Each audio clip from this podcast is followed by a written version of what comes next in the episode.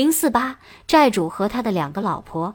汽车停在坡角一棵木瓜树下，飞九蹲在路边抽香烟，探头车窗。胡芳躺在车内后排，乌黑的发绺覆在额上，红润的脸蛋沁着细细的汗粒，酣睡正甜。我们不想打扰他。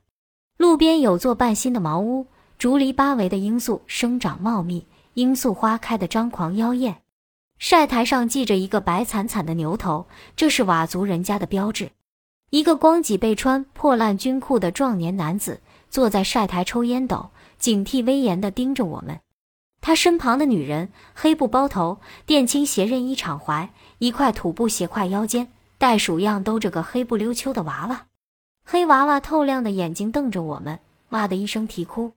女人把胸前垂挂的宝硕茄子般的乳房塞过，娃娃叼上奶头，停止了啼哭，用手拼命拽另外一只乳房，胸乳惨不忍睹的变了形。青子兴奋不已，举相机连拍，说是自然主义。我提议进这茅屋看看，飞九不解，脏兮兮、穷巴巴的，有什么看场？但终拗不过我的执意。不得不带我们走进茅屋。我们毕竟是县长的客人，尼古不想的持枪尾随。从明亮阳光下进屋，黑漆漆的一会儿才看清那光背汉子巍然立在眼前，肩后闪出喂奶女人如同受惊小动物的眼睛。飞九对汉子说：“我们是某某的客人，想到他家串玩。”青子及时从摄影服里掏出丝绣花边、工艺打火机等小礼物送过去。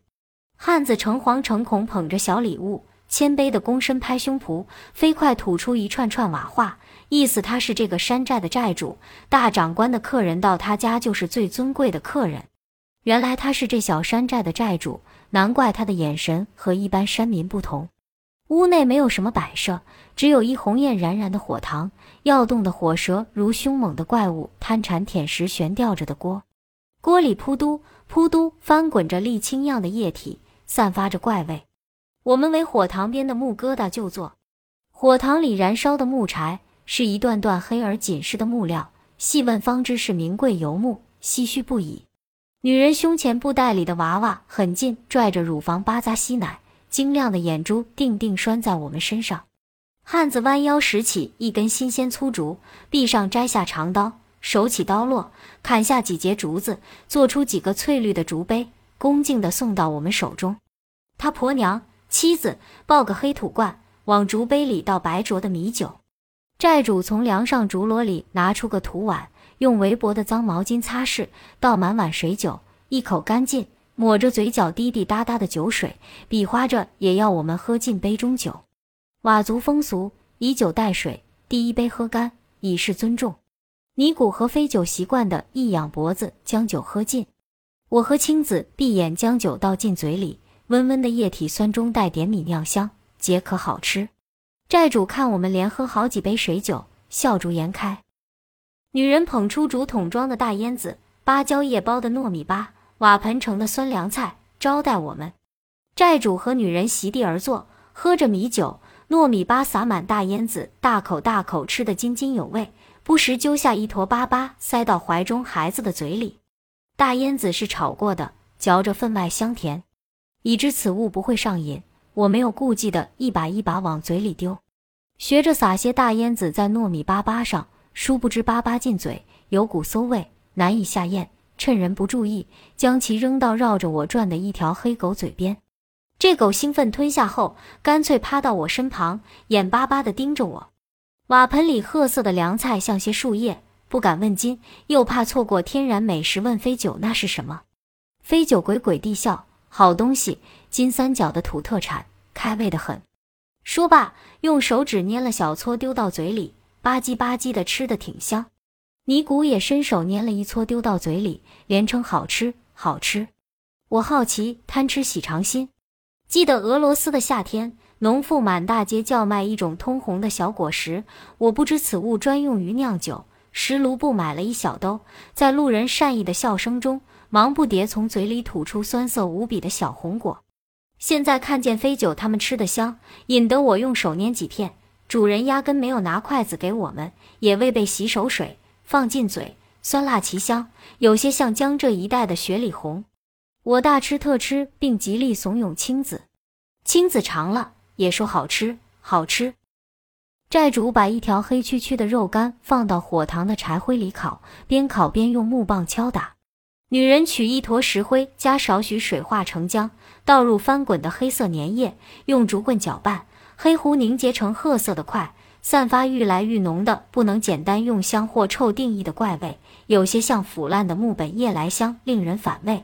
我始终无法准确形容这种气味。我头痛欲裂，食道热辣辣的，周身血液咆哮奔流。青子也嚷着心烦想呕吐。我警觉地指着乌黑盆里的凉菜，问飞九：“这东西究竟是什么？”飞九笑道：“少吃点，你们吃的可是大烟啊！”我和青子吓得往外呕。飞九调皮地做个鬼脸：“大烟花，没事的，叫你们省点肚子。债主烤着松鼠干巴呢。”我缓过气，又问：“大烟花有没有毒？怎么觉得不舒服？”我也不舒服。飞九，你可不要害人了！青子惊恐地嚷。飞九笑我们大惊小怪，说这凉菜叫沙米，罂粟花用开水焯了，拌盐巴、辣椒、酸笋、茴香腌制，如同你们吃过的大烟苗、大烟子一样，是当地百姓的寻常食物。大肚婆、孕妇专爱吃它，吃了几辈子没有听说上瘾的。你们不舒服，恐怕是闻不惯熬大烟的气味吧？债主与女人大汗淋漓地将锅里的东西倾在一块土布上过滤。过滤后的膏状物都在布里，麻线扎紧，斑块山石压在上面，挤压出暗色的渍水，淌到我的脚边。我避瘟疫似的挪开了脚。债主大功告成似的指着那包东西，高兴地说：“缠度，缠度，熟鸦片膏。”叮铃铃，叮铃铃，由远而近，一个肩扛编织袋被竹篓的硕实女人踩着清脆的银铃声撞门而入。这是一个十分年轻的山女，暗红紧绷的土布衣裙，左脚踝套有小铃铛的银圈，右手臂套同样的银圈，肥厚的赤脚板一走动，发出好听的银铃叮当声。她的金红双颊是太阳染色，弯眉大眼流动鲜活，乌黑长发青藤缠束，蓝花花的纹身闪跳跃眼。山野女人充沛的生命力，让光线暗淡、空气污浊的茅屋顿时明亮清新。山女笑嘻嘻地把肩上的袋子和竹篓放到寨主跟前，竹篓里装着香烟、可乐、盐巴、丝线、钢筋锅、洗衣粉、一块肥猪肉和几件的绒衣。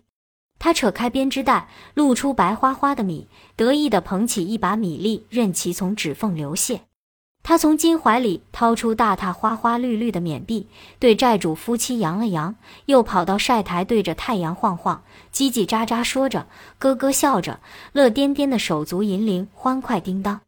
债主眉开眼笑，婆娘也高兴地露出了槟榔染黑了的牙齿。债主拍自己的胸，又把年轻女人拉到身边，亲昵地猛拍她结实的屁股、丰满的乳房和圆滚滚的腰身。粗粝的巴掌拍在女人青春活力的身体上，像敲在弹簧上弹了回来。他得意地伸出两个指头，在我们眼前晃来晃去，表明他有两个婆娘。年轻的山女是更偏僻的大山里贫穷人家的姑娘，今年十八岁。一年前，债主用一拽，相当于一千六百五十克熟鸦片膏换来做二老婆的，现已怀孕。才从大烟会金三角罂粟种植区每年三月新鸦片上市，一直延续到四月，每天都有鸦片交易集市，赶集回来。她怀孕有五六个月了吧？还翻山越岭赶烟会，背负那么重的东西，也无任何不适。山里的女人哟，看着空荡荡的茅屋，广汉的赤背汉，蓬头垢面的大老婆，鲜活野性的小老婆，连连称奇。以前总认为娶小老婆的男人不是骄奢淫逸的富翁，就是有权势的军人或富甲一方的官吏，起码家道殷实、吃饱穿暖的才能考虑。眼前这个家徒四壁、衣不蔽体的小山寨主也能享其人之福，睁开了眼界。其实寨主很有头脑，一拽烟换个年轻力壮的劳动力，白天干活，晚上陪他睡觉，为他传宗接代。既产生经济利益，又是性伙伴，还能生殖繁衍，挺合算。说不定那淳朴的山女还会感激丈夫改变了她的命运呢。债主身手敏捷地将过滤压榨至水后的烟膏用手搓成鸡蛋大小，用芭蕉叶一包一包的裹起，放到土罐里，又用搓烟团的手从火塘里刨出烘烤的松鼠干巴，用木棒捶打。焦黄的小动物肉散发香喷喷的气味，在这该吃午饭的时候，强烈的刺激着食欲。捶松的松鼠肉撕成小条，丢到竹篾盘里，奉至面前。飞九和尼古津津有味地吃起来，我和青子极力抵御阵阵往鼻子里灌的香气，拒绝了。不啻是债主搓大烟膏的手使人反胃，一想黑亮眼睛、蓬松大尾巴的可爱小松鼠被做成肉干，怜悯之情抓住了我的心灵，食欲顿无。债主的大老婆用牙齿磨来磨去的咀嚼食物，用手指将磨细的石磨塞进孩子的嘴里，笑嘻嘻地逗弄着孩子。二老婆急不可耐地把我们送的鲜艳头饰戴到乌黑的长发上，没受过化妆品污染的脸蛋光滑润泽，无拘无束伸手抓放在我们面前的自罂粟花烤松鼠肉，大撮大撮的往嘴里塞，沾满辣椒的厚嘴唇鲜艳的像野梅子，热乎乎的笑。他打开一听可乐，咕嘟咕嘟的喝，恣意尽兴地跺着脚，发出吁。吁，玉喉音和银铃声混响，短小衣裙遮不住刺满青花溜圆的腰腹，肚脐眼滞留黑色的污垢，水汪汪的眼睛牢牢粘住鹦鹉的尼古。尼古被他看得不好意思，低下了头。债主开心的大口喝水酒，撕嚼松鼠干巴，说到为他一家带来欢乐的罂粟，好像不是在谈论万恶之源的毒品，而是在谈论大白菜的收成好坏。他麻利地撕开二老婆烟会交易得的三五排香烟，慷慨地发给飞九和尼古一人一根，从火塘抽出一根燃柴，点着了香烟，享受地喷着烟气，眯缝眼睛看着两个老婆，惨黑的脸露出满足的笑。春天是金三角罂粟收获的季节，是烟农一年辛劳得到报酬的时候。债主与大老婆在家收割、煮烟膏，小老婆带上烟膏到烟会交易。换回生活必需品，附带点奢侈品，可乐、香烟之类，全家洋溢着过节的气氛。二零零一年的春天，我们贸然闯进金三角一个小山寨寨主的茅屋，珍贵的油木烧火塘，火塘上熬着大烟膏，火塘里烤着松鼠干巴。债主以酒当水，用大烟子、大烟花招待我们。他们全家的粮食和生活用品是用鸦片膏换来的。小山寨主与两个老婆。两个孩子，一个嗷嗷待哺，一个尚在母腹，过着简单粗糙的生活，快乐满足。像他们这样生活，我一天都过不了。出了债主家门，亲自感叹：“是啊，但他们似乎对自己的生活状态很满意。”我陷入沉思。十六世纪法国思想家蒙田说过：“富裕和贫困是完全取决于个人的看法，是好是坏全凭个人的感觉。”满足是富裕的标记，对自己满意的人才会高兴，而不是取决于别人对你满意。也许债主就是这样。越野车被太阳烤得热烘烘的，车里睡觉的胡芳一醒，脸红扑扑的喝着一瓶矿泉水，问我们到什么地方了，有点怪我们耽误时间延迟他与情人相会的意思，恐吓道：“你们不知道这山村野寨多凶险，像你们这种身份，他认为我们是什么身份？”不能随便乱走，被人打丢，我们回去怎么向县长交差？发动着汽车的飞九不以为然。这债主以前是跑马帮的，金三角特有的商业形态，多为毒贩运毒或为有钱人护镖，身上起码有几条人命扛着，挣了点钱跑到小山寨过日子。虽说他上了膛的枪就挂在里屋墙上，我们镇得住他，他敢整哪样？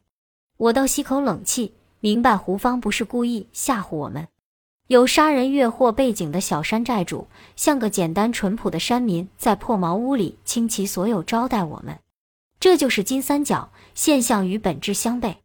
也许债主并不简单，而且很凶残，只是畏惧保护我们的力量。其实人心中都有非常残酷的东西。